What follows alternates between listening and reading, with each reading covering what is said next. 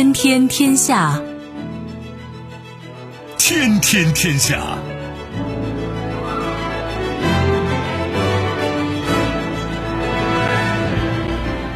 天天天下，我是重阳，各位好。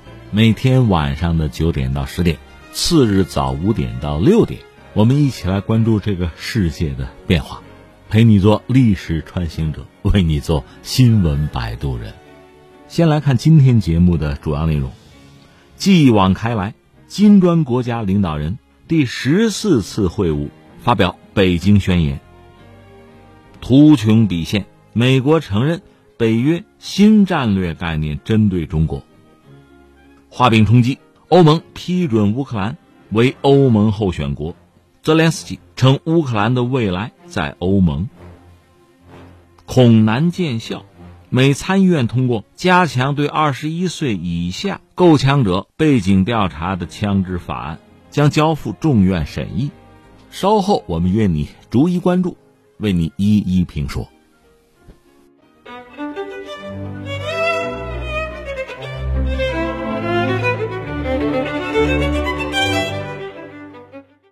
天天天下，我是重阳。先来看这则消息：金砖国家领导人第十四次会议二十三号到二十四号举行，还发布了北京宣言。宣言全文将近一万三千字，分为序言、加强和改革全球治理、团结抗击疫情、维护和平与安全、促进经济复苏、加快落实二零三零年可持续发展议程、深化人文交流、完善金砖机制建设八个部分。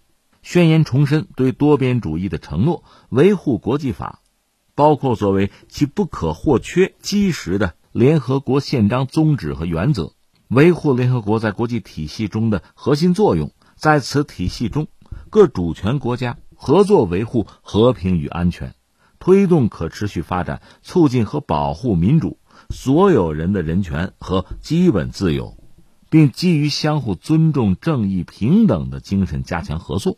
宣言重申，必须确保各国人民，特别是发展中国家人民，能够获取安全、有效、可及和可负担的诊断工具、药品、疫苗和关键医疗用品，确保疫苗公平分配，加快推进疫苗接种，弥合全球免疫鸿沟，并强调金砖国家应该进一步做好应对新冠肺炎疫情及未来其他突发公共卫生事件的准备。宣言说。与会领导人讨论了乌克兰局势，并一起在联合国安理会、联合国大会等场合就乌克兰问题表达的国别立场，支持俄罗斯同乌克兰谈判。宣言表示，认识到金砖国家携手应对全球经济风险挑战，对实现全球复苏和可持续发展具有重要作用。重申继续加强宏观经济政策协调，深化经济领域务实合作。推动实现后疫情时代强劲、持续、平衡和包容经济复苏，并敦促主要发达国家采取负责任的经济政策，管控好政策外溢效应，避免给发展中国家造成严重的冲击。宣言对新冠肺炎疫情阻碍二零三零年可持续发展议程落实，在减贫、消除饥饿。医疗保健、教育、应对气候变化、清洁水和环境保护等方面多年进展出现的倒退表示关切。宣言强调，金砖国家拓展同其他新兴市场和发展中国家合作的努力，进一步推进金砖外围对话和金砖加合作，并表示。巴西、俄罗斯、印度和中国将全力支持南非2023年金砖国家主席国工作，并主办金砖国家领导人第十五次会晤。呃，说金砖之前，我想先说两句 G7，就是呃七大工业国那个 G7，G7 也要开峰会了，就在月底。不但有 G7 的峰会，还有北约峰会，而 G7 就是全球所谓西方嘛，就是七大工业国，那都是北约成员的。所以我想先聊两句七国集团。你看，真有点你来我往的意思。这边金砖峰会，那边马上七国集团也要开峰会。当然，我们得说七国集团啊，就是全球最主要的七个发达工业国吧。你说呸，有的根本就去工业化了，那美国、英国都去工业化了，对吧？咱就这么叫啊，因为这个约定俗成嘛。这里边就是美国、英国、法国、德国、日本、意大利，还有加拿大凑在一块儿，七大发达国家。原来是七大工业国，这是在二十世纪七十年代的时候吧，第一次石油危机重创了西方国家。然后呢，是人家法国，注意是法国倡议，在一九七五年，当时呢，美英德法日意这么六个国家凑在一块六大工业国吧，搞了一个六国集团。然后一九七六年呢，加拿大被拉进来，七国。后来就是一九九一年苏联解体那阵，俄罗斯和西方关系不错。一九九七年呢，俄罗斯又被拉进来，这就成了叫 G 八。但是到二零一四年克里米亚危机又把俄罗斯踢出去了，又回到了 G 七。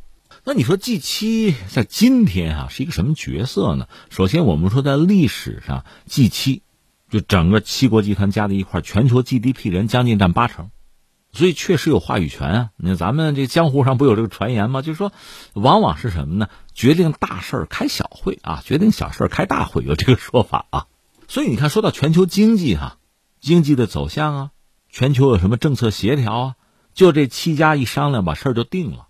因为人七家 GDP 能占到全球八成啊，人家说了算啊。那你说现在呢？现在占不到一半。就这两年吧，就我脑子里的数据吧，G 七加在一块 GDP 总和啊，四十二万亿总是有的。那全球经济总量呢，到不了一百九十五万亿左右。九十五万亿里边呢，G 七能占到四十二，就将近一半。那中国呢？呃，中国不到十八，十七点几，是这个状况。所以在今天，G 七也依然是一支不可忽视的力量，但是比巅峰状态已经大幅的衰落了。这是我们说 G 七啊。然后呢，顺便再说一句，前两天俄罗斯总统普京不是说想搞个新 G 八？所谓新 G 八跟 G 七不一码事儿，这 G 七都不用参与，他就是把新兴经济体啊，呃，新兴工业国凑在一块搞一个 G 八，这是俄罗斯总统普京的一个提法。但是目前没有看到更多的人回应，反倒是这次这个金砖峰会。这次这个金砖峰会又反映出金砖国家在全球经济版图之中的分量和在全球政治经济秩序之中的影响力。国家主席习近平，他是二十三号晚在北京以视频方式主持了金砖国家领导人的第十四次会晤。这次我们是主席国，呃，习近平主席就讲呢，一个是要发出公平正义的声音，推动国际社会践行真正的多边主义。维护以联合国为核心的国际体系和以国际法为基础的国际秩序，这是一个哈。还有一个呢，是要坚定战胜疫情的信念。第三呢，是要汇聚经济复苏的合力。还有第四，要推动可持续发展。这是面向金砖国家发出的一个倡议吧，提的这四点主张吧。这刚才我们讲了 G 七，现在又说到这个金砖国家峰会。那金砖，我们就是也解释一下，大家可能知道吧。我们在节目里也多次谈到过，这就说到这是美国了。美国高盛公司的首席经济师叫做吉姆·奥尼尔，他曾经提出了一个“金砖四国”的概念，当时就是中国、巴西、俄罗斯和印度吧，其实都是新兴经济体吧，算是全球经济发展的发动机。当然那时候美国算大发动机，这几个国家呢，因为经济发展比较迅速啊，所以对全球经济的发展也至关重要。所以他提出一个“金砖四国”的概念，特指世界的新兴市场。这到了二零零六年，啊，巴西、俄罗斯、印度、中国四国外长在联合国大会期间吧，凑在一块儿开了个会，首次会晤吧。那从善如流嘛，你看有经济学家提出来说，咱们四个算金砖，呃，金砖碰个面呗，由此开启金砖国家合作的序幕。之后这事儿呢，就越搞越大，越来越正式，越来越重要。到零九年，呃，金砖国家在俄罗斯是首次会晤，就把这个金砖合作升级到了就是元首峰会这个层次了。到二零一一年呢，南非又加入金砖国家这个俱乐部。所谓新兴经济体啊，你看，就是金砖这个概念是二零零一年奥尼尔提出来的。当时金砖四国 GDP 总和是多少呢？二点七万亿。这是个什么概念？在全球 GDP 能占多少吧？百分之八。其实没多少，百分之八，那是二零零一年。那你说如今呢？按照二零二一年各国 GDP 的计算吧，现在不是金砖五国了吗？最新的 GDP 总和呢是二十四点五万亿美元。我们不是讲了吗？G 七是四十二万亿，金砖五国是二十四点五，全球呢大概是九十五万亿。那我们说了，呃，G 七占到全球 GDP 将近一半，那金砖五国占到百分之二十四点八。全球四分之一吧，这是现在金砖国家的这个实力。当然，我们也得说实话实说，金砖国家这个砖啊，这成色可不一样。坦率说，夸夸自己吧，中国经济的状况在金砖五国里是比较好的。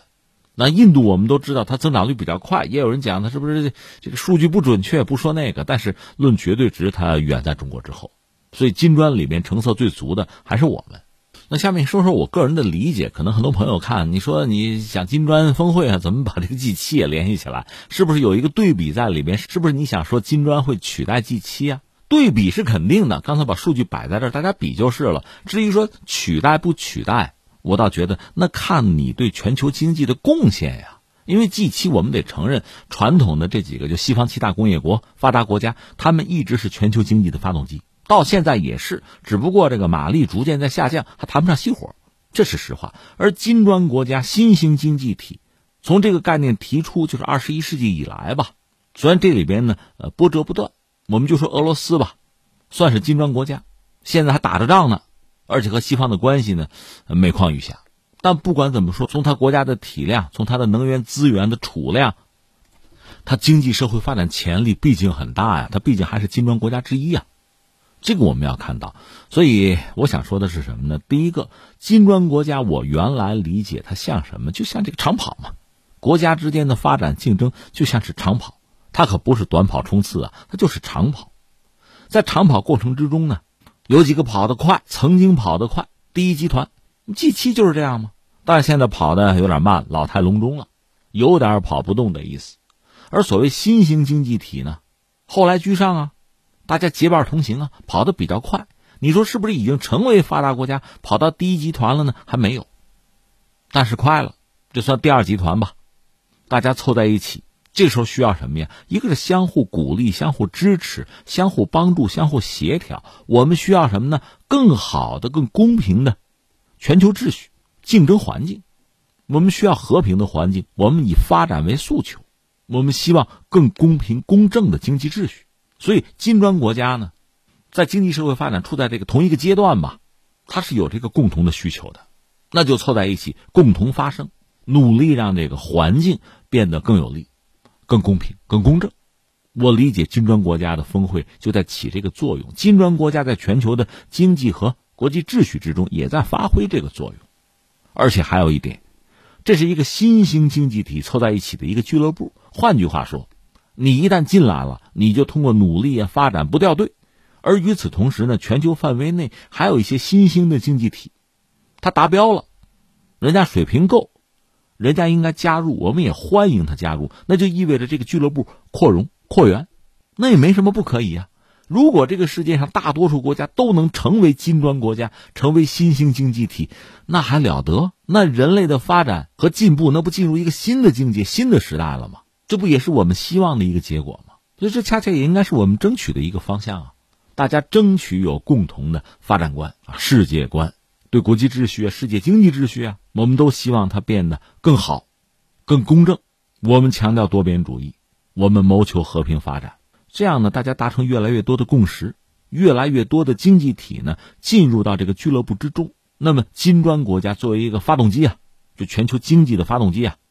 社会发展的、国际秩序发展的发动机啊，它的作用会越来越大。至于你说那个老 G 七，我们讲里边很多工业国嘛，已经不称其为工业国了，空心化了，现在成了实力者了。你比如美国人靠美元嘛，那你对全球经济的贡献、你的影响力是不是在削弱？如果你不满足于现状，你不是挑剔别人的发展，而是想办法谋求自己的进步嘛？如果大家是在这样一个轨道上，那么竞争就是良性竞争。发展就是共同发展了。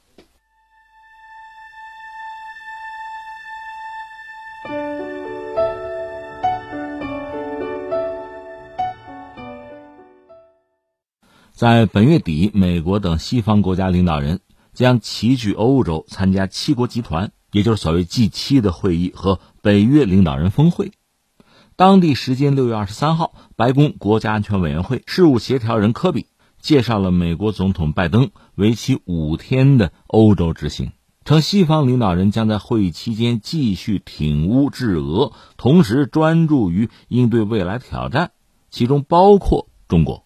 科比说，全球安全格局较以前发生了很多变化，现在是同盟采取行动的时候了。当现场有记者提问北约新战略概念针对中国的时候，科比对此进行了确认，说这正是我们盟国对中国担忧的映射。二十三号，科比出席白宫新闻发布会，介绍拜登在 G 七会议和北约峰会期间的日程。六月二十六号到二十八号，G 七领导人在慕尼黑附近举行会议；二十九号到三十号，北约领导人在马德里举行会晤。据科比所说，俄乌冲突仍然是两次会议讨论的重点议题。他介绍，美国最近宣布向乌克兰提供了价值四点五亿美元的安全援助，包括火炮导弹系统等武器装备，这也是美国援乌总额达到六十一亿美元。西方领导人将共同努力确保乌克兰的自卫能力和谈判优势，同时将最大化普京的战争成本。随后，科比表示，G7 会议和北约峰会的目的非常明确，即支持乌克兰，让俄罗斯承担责任，同时专注于定义西方未来几十年的其他共同挑战，其中就包括中国构成的挑战。科比称，会议将提出对于中国在一些关键领域构成挑战的应对之策。首先，拜登将正式启动重返更好世界的倡议。这个倡议是美国于去年 G7 会议上提出的一项旨在与中国“一带一路”相抗衡的全球性基础设施建设计划。其次，拜登将推动北约提出针对中国的战略概念。科比特别提及，这次北约峰会将首次有来自澳大利亚、日本、新西兰和韩国的印太领导人参加。他说：“这明确表示美国及其盟友捍卫主权和领土完整的原则，也证明了乌克兰问题没有分散我们对印太和中国的注意力。”六月二十三日，外交部发言人汪文斌指出。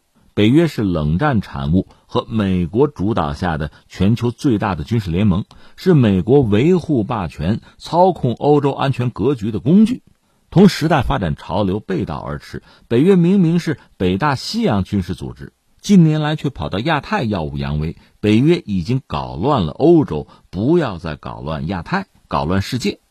对于日韩澳新将参加北约峰会一事，汪文斌称，中方一贯认为，国家间发展关系应当有利于世界和平与稳定，不应针对第三方和损害第三方利益。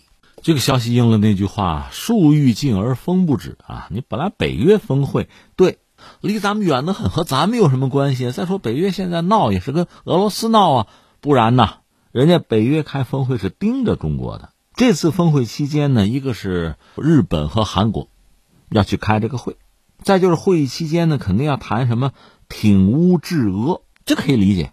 但同时还要专注应对未来挑战，其中就包括中国。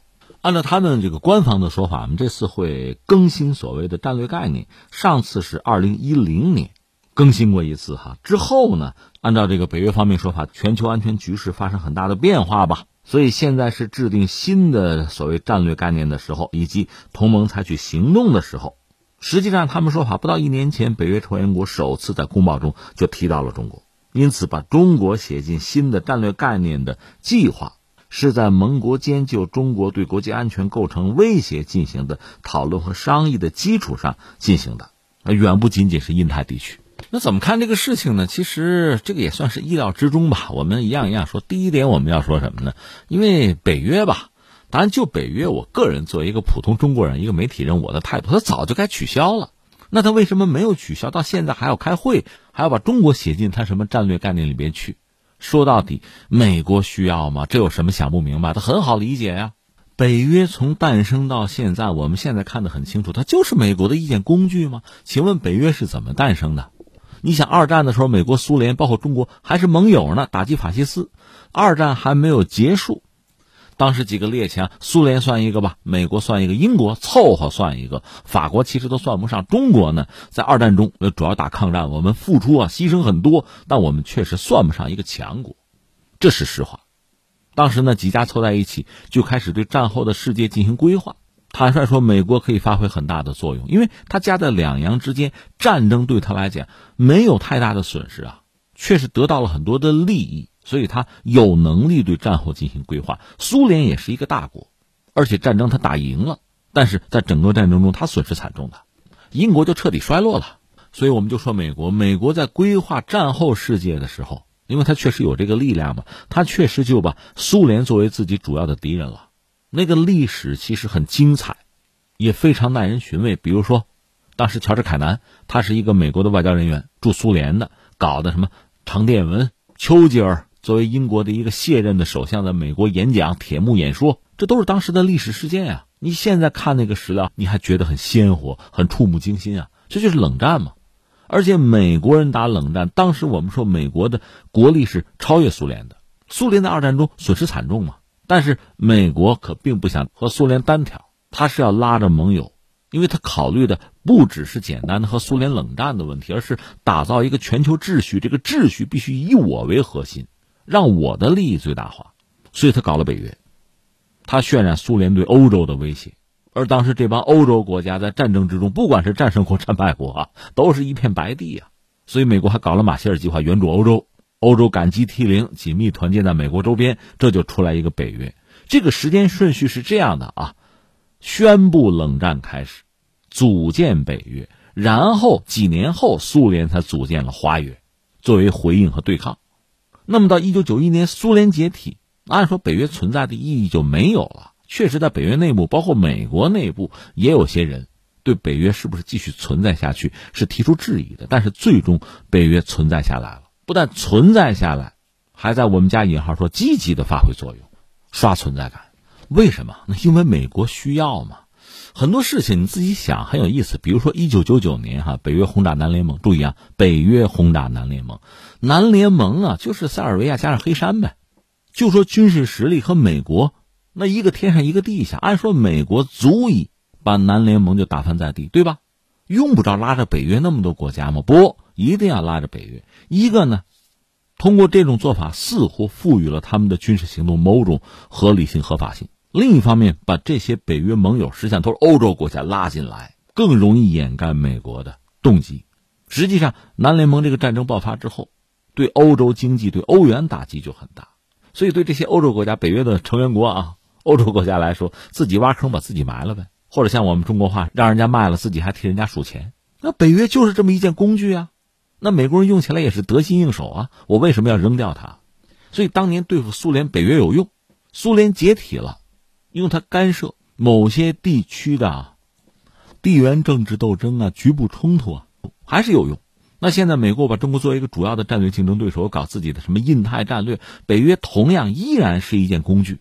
我接着用，逻辑就是这个逻辑啊，我们看得很清楚。你说哟，那人针对你，你怎么办呢？该怎么办怎么办呗。很多事情看看本质，你会觉得也是一笑了之吧？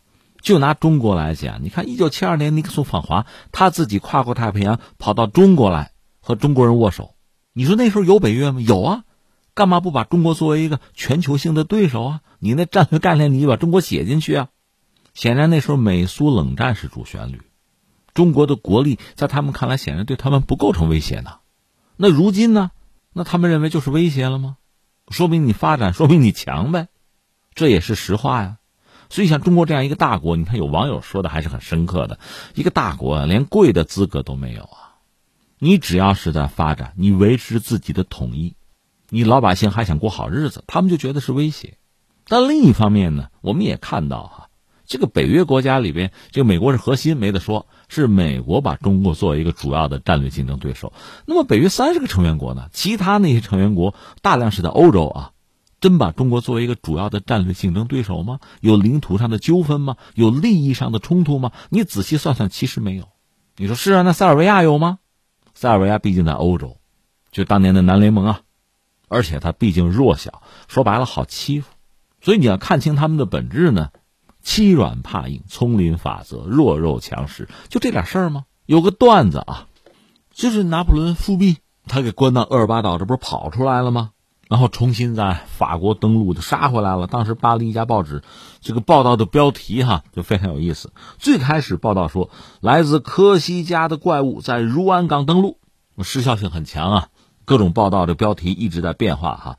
之后啊，不可明说的吃人魔王向格拉斯逼近，再有卑鄙无耻的窃国大盗进入戈尔勒诺布尔。到第四篇报道的时候，你看这个标题哈有所改变。拿破仑·波拿巴占领里昂，然后这个报道，拿破仑将军接近枫丹白露。最后这个报道，至高无上的皇帝陛下于今日抵达自己忠实的巴黎，这不很典型吗？这两天辽宁舰下水，就我们的新航母下水啊，呃，评论铺天盖地哈。网友的评论也很有意思，有这个国外的评论啊，这一庄一谐吧，也许是网友这个一个玩笑话，说你看啊，当你拥有一条航母的时候，你就是世界和平的威胁，哎，你就挑战现有国际秩序。你要改变现状，对吧？当你拥有五条航母的时候，您是世界和平的捍卫者呀，对吧？就某些人的头脑就是这样子，你说他不可理喻也行，你说他欺软怕硬也行。所以说到底呢，把自己的事情做好，让自己更强壮。人家把你作为威胁，说明什么呀？说明你还不够强壮，你可以继续强壮。你真的成为一个强者，你身边就是鲜花和掌声，你周边都是朋友。这话说的可能赤裸裸啊。但是有时候你看这个，啊，国际社会，所以国际政治斗争，它和人和人之间不一样。朋友之间是可以两肋插刀啊，可以掏心掏肺的。但是以国家作为一个群体吧，国家之间的斗争啊、博弈啊，它有时候确实有赤裸裸的一面。所以把自己做好，让自己强壮，不被欺负，这是最基本的。另外，我们再次讲，就是中国和当年的苏联不一样，美苏争霸，苏联有它。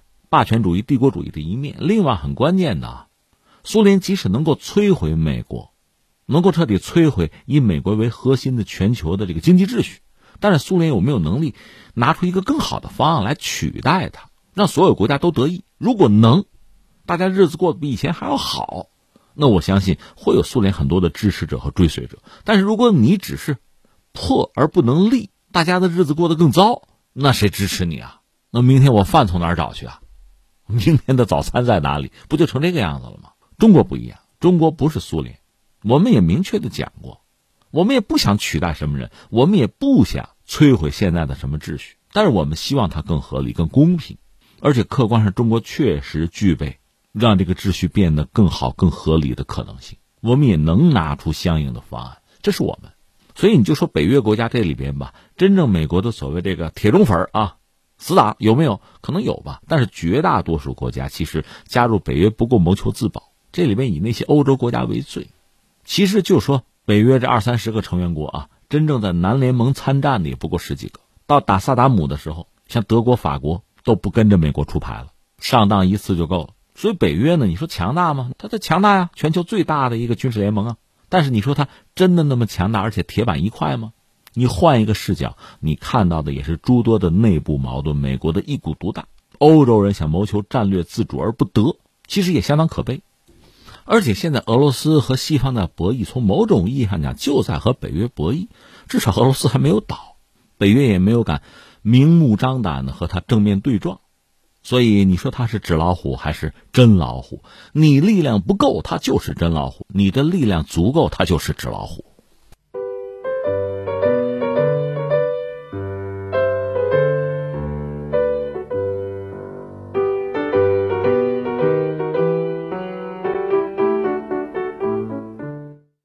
当地时间六月二十三号，欧盟理事会主席米歇尔宣布批准乌克兰和摩尔多瓦为欧盟候选国，格鲁吉亚为潜在候选国。乌克兰总统泽连斯基对此表示，这是乌克兰独立三十年来最重要的决定之一。乌克兰的未来在欧盟。米歇尔称，这标志着乌克兰在通往欧盟的道路上迈出了关键的一步。欧盟理事会的决定是一个历史性的时刻。我们的未来在一起。欧盟委员会主席冯德莱恩也发推对新候选国表示祝贺，并称呼他们是欧洲大家庭的一份子。然而，多位欧洲领导人及多家外媒同时指出，尽管这在一定程度上代表了乌克兰地缘政治的胜利，但候选国地位在很大程度上是一个象征性的称号，并不意味着谈判的开始。入盟过程漫长复杂，甚至可以说是曲折。这个消息怎么说呢？说大就大，说小就小。说大吧，你看，从泽连斯基乌克兰的总统到欧盟的领导人，比如说这个冯德莱恩，他们评价都很高。现在欧盟等于说是通过了，给了乌克兰这个候选国的地位。那什么叫候选国？我们讲过嘛，你去银行办业务，对吧？你不能到窗口啊，你不能排队啊，先拿号啊，拿号你等着叫你你再去。那你说前面还多少人啊？多久啊？等多久啊？那谁知道呢？反正参看一下土耳其一九八七年提的申请吧，他现在也还不过就是一个候选国，他还没到窗口办业务呢。更况且我们说过，你就是办业务啊，什么意思？就是你要走这个程序呢。欧盟现在二十七国，你挨个谈，都谈妥了，都同意了，你再进。所以这恐怕是一个路漫漫其修远哈，你得挨个去谈判，是这么个过程啊。所以这肯定是一个象征意义，是形式大于内容。当然，你比如泽连斯基讲啊，我们未来就在欧盟了，是吧？这个关键的一步啊，按他那意思，这就是里程碑了哈。从冯德莱恩就欧盟的领导人那个角度讲，评价也很高，是吧？那个时代啊，变革呀，就这套课。可是你看，昨天我就讲这个事情了哈。这个事儿真说办得漂亮、有价值、有意义，首先表现在哪儿呢？得让普京疼啊，得让俄罗斯难受啊，这就对了。你想国际政治斗争啊，这个博弈啊，有文的有武的。文的，你比如说这个，好比特朗普发动贸易战吧，加关税，那我输美产品，你加关税是吧？那我进口你的，我也加关税啊。咱看谁疼啊？都能忍是吧？忍忍忍，这不忍了四年到现在了，那就看美国现在通胀难不难受。你要想降这个或者减这个关税，你自己就是解铃还考机灵人，你自己看着办。那美国现在也两难啊，文的哈，另外也有武的呀。你比如俄罗斯乌克兰打仗，你拿炮轰我，我拿炮轰你，你也死人，我也死人，看谁先挺不住。那我们就说，欧盟和俄罗斯之间，或者西方和俄罗斯之间，也是一个斗争啊、博弈的关系啊、较劲啊。你比如我把你踢出那个 SWIFT 系统啊，你疼不疼啊？这边俄罗斯好嘞，我靠，天然气卢布，你再买我的气儿我卖，但是拿卢布来结算，你受得了受不了啊？哎，一直是这样搞，就是我得让你难受，你先挺不住，你先跪地求饶，我就算赢了，也不一定是在战场上真刀真枪，各个领域其实都是在博弈嘛，但确实要分上下论高低。那现在我们的问题是，你现在让乌克兰加入到欧盟。还不要说给人家排一个什么候选国的地位，你就是让他加入欧盟。请问俄罗斯疼不疼？普京是不是觉得被打脸？没有，普京的意思是说，他这个欧盟又不是一个军事组织，你爱加入加入呗。而且我还告诉你啊，你乌克兰要是加入欧盟，欧盟可得给补贴啊。对呀，因为乌克兰经济状况不佳呀，他真要加入欧盟，客观上说，他根本达不到欧盟的经济上对这个国家的要求，你不达标。那你强行进去，他达不了标吗？那你就照顾吧，那给各种补贴啊，给援助啊，你给吗？而且以前我们说，就是苏联刚解体啊，各个加盟共和国分家另过的时候呢，其实那个时候乌克兰是不错的。你看核武器它有，战略轰炸机是有，手头航空母舰还没造完呢。另外，人家有工业，比如顿巴斯哈那有煤嘛。另外，农业，欧洲粮仓。你想这么个国家，六十万平方公里土地，那真在全球排一下，能排到前列的。但是就这几十年，一手好牌打得稀烂。现在这个状况，基本上就是呃，顿巴斯那个地方，顿涅斯克、卢甘斯克不是独立吗？反正现在乌克兰的中央政府已经控制不住了。换句话说，它实际上已经没有工业了，就剩一点农业。就这么大一个国家进入欧盟，实际上成了欧盟的拖累。那我们请问，欧盟真心就是欧盟成员国二十七个真心要接纳乌克兰吗？真的吗？我们不是说吗？现在他领个号。这个对任何人不形成负面的影响，大家给个顺水人情没有问题。画饼充饥，来吧。到真正的要接纳他还是不接纳，到这个时候，大家还会一条心吗？大家合伙掏钱给他援助，养着他可以吗？你干吗？所以你看这个事情放在这儿吧，对乌克兰其实没有任何的就是处境的改观，对欧盟呢目前也没有什么影响，对俄罗斯普京呢乐观其成，笑而不语。就这么一件事情，你说他算大事算小事？当然从面子上讲，呃，泽连斯基乌克兰总统当然很高兴啊，我们现在加入哈，就往前又进了一步啊。那从欧盟来讲，你看啊，这个这个时代需要改变啊，我们又改变了，这欧洲的格局都变了。这话说的挺好听，谁都会说，但实际上你看到没有任何影响。所以呢，其实一直有一种猜测和传言哈，我们也扯一句，就是前一阵儿呢，欧洲最主要三个大国的领导人就是德国、法国。还有意大利三国的领导人，这不是跑到基辅去见了泽连斯基吗？有人讲是干嘛去了？说劝降，就是再打也这么回事差不多适可而止吧。因为欧洲受不了了嘛，说劝降，那人家泽连斯基还打呢，你不让人家打了，你劝降，你凭什么呀？给点什么好处？哎，给你一个名义上的好处，就是让你成为一个欧盟的就候选国，给你个台阶好不好？哎，有这个猜测和传言。从目前看呢，这种猜测和传言也不是空穴来风，不是没有道理啊。这是这个新闻就事论事然后我们再深挖一步，就是目前欧盟是个什么状况？说来就可笑了。早就有人指出来说，等到你乌克兰加入欧盟的时候，哈，可以加入欧盟的时候，欧盟可能就没了。现在欧盟内部已经是乱成一锅粥。你看，最逗的就是匈牙利。昨天我们不是讲吗？德国方面，德国总理舒尔茨就说：“哎呀，如果那个一票否决那制度取消了，好多事才办得成。”现在又是这个匈牙利跳出来，匈牙利不是经常喜欢一票否决吗？说什么呢？说咱不要对俄罗斯制裁了。你说啊，他是公然站在俄罗斯一边吗？也不是，人家是从欧盟的这个角度来考虑。说，你看你制裁俄罗斯到现在。俄罗斯没咋地，还挣了钱了。欧盟现在经济出问题了，你再这么搞下去，咱们吃亏。你制裁什么呀？停了吧！这是匈牙利的态度。这个态度你不能说他没有道理啊。说起来，俄乌之间的战争已经持续了四个月哈。我看很多媒体都在盘点这四个月各方的就得失吧。从俄罗斯这个角度讲呢。我就说我个人的理解啊，你既然是打仗，而且和整个西方在博弈，你不可能没有投入，不可能没有消耗，甚至不可能没有损失，这是显而易见的。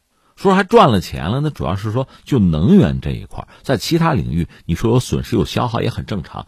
但是有一点是显而易见的，就是俄罗斯比很多就是西方人，甚至包括我们作为观察家哈，甚至包括俄罗斯民众哈，就是俄罗斯目前的表现比很多人想象的要精打，要抗揍。要能战，这也是显而易见的。你想，他等于说是被西方国家围殴啊，按说倒地不起，或者说跪地投降，这都是有可能的。结果恰恰不是这样。一个是卢布，他现在还比较坚挺；另外，他这个能源嘛，买卖还在继续，因为他也是价格压了一下嘛，卖的还比较不错。最典型的印度抄底买啊，骨折价，疯狂的购买。另外，它实体经济基本上也维持这个状况，没太大的事儿。当然，我们认为从长远看，比如和欧盟闹翻了，原来的市场啊，就这个能源市场啊出了问题。另外，俄罗斯其实一直是从欧盟进口大量的东西，这是主要的贸易伙伴吧。这个关系如果毁掉的话，他必须重新考虑自己在很多领域的布局。但就目前来说，这个仗打了四个月，他显然还能接着打下去。这是俄罗斯。而至于乌克兰呢？那战场在乌克兰，你说它好得了吗？而且在乌东成为战场之后呢，大家普遍认为，就乌克兰这个颓势、这个劣势是很明显。至于欧盟本身呢，它当然不至于是战场了，但是确实一个是能源，就是没气儿啊，被掐了脖子没气儿嘛，这是显而易见的。你想，作为现代国家，能源出了问题，你经济能好得了吗？民生能好得了吗？这不是显而易见的问题吗？而且欧盟现在说还在酝酿对俄罗斯第七轮制裁，已经制裁六轮，现在计划第七轮，但是呢，内部分歧严重，这是欧盟现在的状况。甚至还有一些可笑的事情发生，就说到这个立陶宛嘛，加里宁格勒嘛，封锁加里宁格勒。这两天我们节目也在关注，那俄罗斯势必要报复啊。立陶宛也开始甩锅，这不是我呀，这不是我自己想干的，欧盟的决定吗？我们执行欧盟的决定吗？这不是到昨天这个僵局是这个样子，今天再看新闻你就乐了。立陶宛还在那死扛，和俄罗斯正面刚哈，欧盟松口了，说正在审查制裁方针，无意阻碍加里宁格勒的交通。你把人立陶宛豁出去了，你想立陶宛反俄那么坚决，冲在最前沿，回头一看。整个欧盟退却了，跑了，把我扔在这儿了，就出现这么个局面，这叫什么？当然，另一方面，我们在讲，就是欧盟本身也不像某些人讲的那样的一群傻瓜蛋，是吧？也在考虑自己的未来。和俄罗斯在能源合作如果停下来，哈，双方的关系如果趋冷的话，原来俄罗斯和欧洲这个一体化的进程那就中断了，中断了，你得另觅他途啊！能源怎么办？所以我们昨天不是聊吗？欧盟本身是一个很重要的尝试。就是很多国家凑在一起，大家一起过日子嘛，让渡一部分主权。但是涉及到一个国家最根本的利益，那还是个人顾个人呐，这很正常啊。一个国家的政府，他得考虑本国百姓的福祉，而不是你们的呀。所以在一些关键的问题上，大家就不好达成一致。如果只有少数几个国家经济社会发展阶段啊，包括历史文化宗教，它比较接近的话，容易达成一致。现在这二十七国达成一致就很难喽。但是。有一些国家从中也谋到了利益啊，你比如德国，至少在这个军备这个领域上，它解除了之前的障碍。另外像波兰、立陶宛，你说完全是牺牲者哈，也不至于。也得到了某些利益，只是呢，因为某些政治家的短视，你这个得失成败哈，嗯，有一点时间吧，你算一算，可能你会恍然大悟，还是算错账了，有可能。另外，欧盟现在这不是跟俄罗斯在能源合作上等于终止了吗？或者说趋冷啊，他得想别的办法。最简单的去中东啊，那儿有啊，但是呢，很难达成一致。为什么呢？你看，你比如卡塔尔，卡塔尔说这样啊，呃，这个 LNG 这天然气哈没有问题，卖没有问题，我有。你可以买啊，但是呢，咱得签个约。你一买买二十年，这是卡塔尔的要求。欧盟国家长期购销，签二十年的。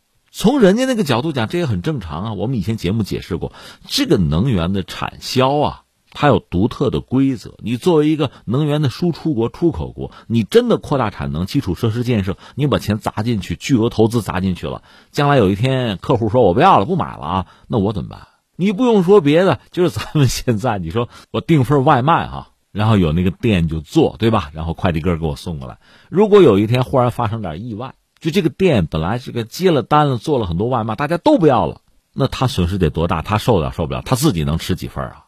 卡塔尔说二十年前二十年，我给你生产。关键是欧盟下得了这个决心吗？俄乌战争结束之后，俄罗斯毕竟挨着欧洲呢，真的就老死不相往来，不打交道，楚河汉界。就刀兵相见，至于吗？会吗？下得了这个决心吗？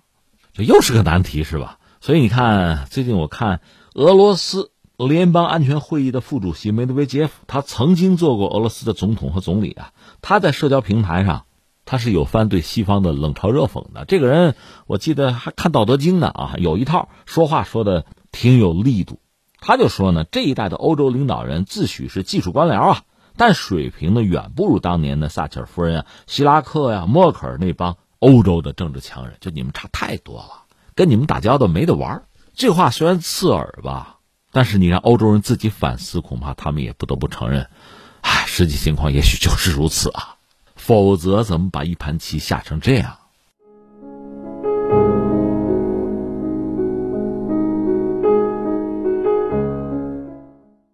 当地时间六月二十三号，美国国会参议院通过了一项两党合作的枪支安全法案。美国国会参议院是以六十五票同意、三十三票反对的结果，通过了一项两党合作的枪支安全法案。这个法案要求加强对二十一岁以下枪支购买者的背景调查，为所谓“红旗法案”提供资金，并打击非法枪支购买者。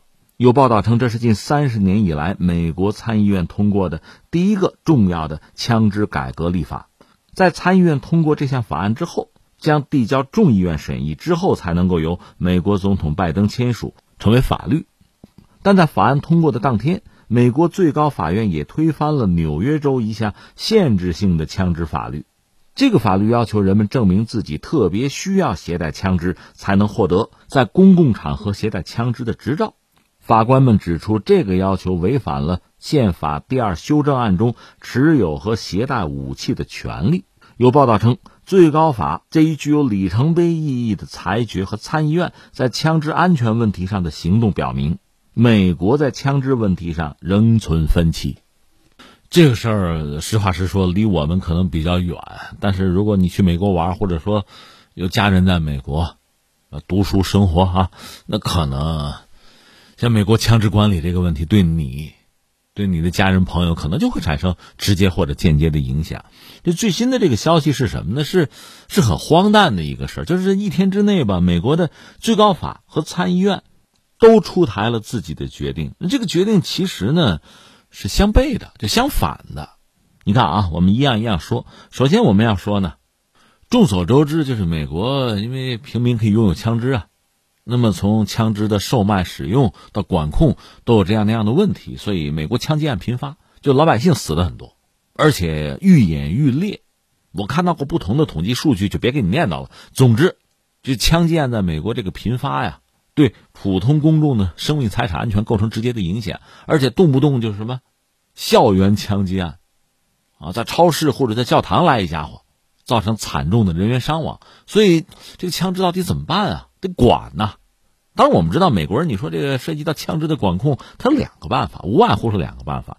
一个办法是什么呢？就是禁，彻底禁了，老百姓、普通人不能有枪，这肯定能解决枪击案的问题，但是这个美国宪法都违背啊，所以这事儿这么干肯定是不现实。那还有一个办法是什么呢？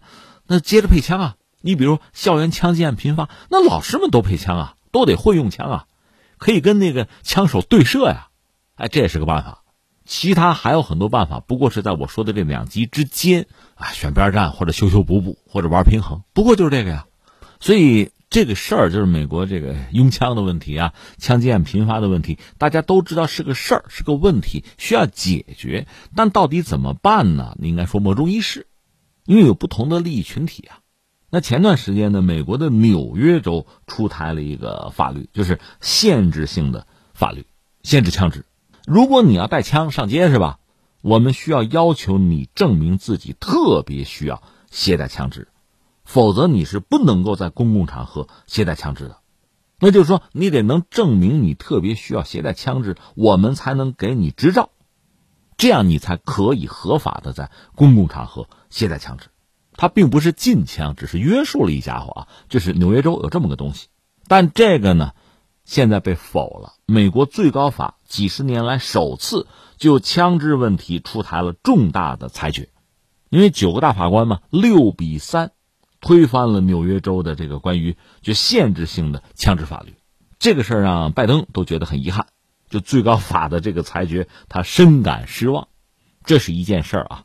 就在同一天，同样是围绕枪支问题，他是以六十五票对三十三票通过了一个枪支安全法案，就要求呢加强对枪支购买者的背景的调查，并且允许法院没收可能构成危险的民众的枪支。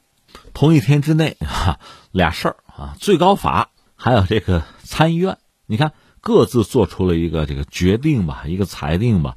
那其实你仔细想想，这两者还矛盾，是相背离的。那你操作起来可怎么操作呀？所以说，你看这不麻烦了吗？呃，刚才我已经谈到了，其实我们只是作为围观群众哈，这算看个热闹吧。只是从我们这个角度讲，就是我不说嘛，我个人以为美国枪支这个问题它根本就解决不了。为什么呢？从根儿上，从法律，从宪法上，你既然允许大家拿枪，所以你要想彻底禁枪，这根本就不现实。这不你违宪吗？这不可能啊！所以你要真要从根儿上解决问题，你得先把宪法修改了。那这难度就很大了，这就本身就不现实了。因为你想，美国社会它有诸多的利益群体啊、利益集团。你说控枪、禁枪有没有人啊？有啊。但是你说维护、维持目前公众持枪的这个权利，这样的人群就是人数也众多啊，它影响力也很大呀。你比如美国著名那个长枪协会，那你作为美国的政客要参选总统的话，拉票这是很重要的一个组织啊。你得讨好他，让他投你票啊。当然不是说长枪协会是他的成员，他的会员可以投你的票啊。所以这是很重要的一支政治力量，你不能得罪的。所以你看，从这个角度来讲，什么控枪，特别是像禁枪，想都不要想，毫无可能。那如果这个不行的话，只能是在目前的这个格局下，哈，能不能有一些约束性的条件，想一些办法？你总不能完全无所作为，听之任之吧？所以你看到各种奇葩的说法啊、想法。这纽约州说这么着吧，咱们就是要求持枪者给个理由，没有合适的理由就不给你执照。这个还谈不上是禁枪，只是约束一下，那也通不过最高法就给你否了，想都不要想。那在这么个情况下，你说还能怎么办？参议院那边有想法，是吧？就是说买枪的，买枪的这个什么背景啊？咱查一查呀，特别是二十一岁以下的，咱好好查查。因为这段时间在美国年轻枪手作案就比较频繁，所以引起大家的关注，这个也正常。但是我不是说了吗？你宪法就是这个基础，又不能违宪。而且各种各样的利益群体都有自己的利益，经过反复的争斗，你想，这最近几十年也是一直在争斗，现在形成了某种，就是各个利益群体的这个力量形成了一种均衡军事，你就不太好打破了。真要下决心做这个改变，作为政治人物，那得压上自己的政治前途，你豁得出去吗？你又舍不得自己，那恐怕这个局面，大家只是表演，就是你看，我想办法了，我殚精竭虑了，我为民众考虑了，我提出想法了，我做了。没有无所作为，也就是一个表演而已。真正解决这个问题，难度就会非常之大。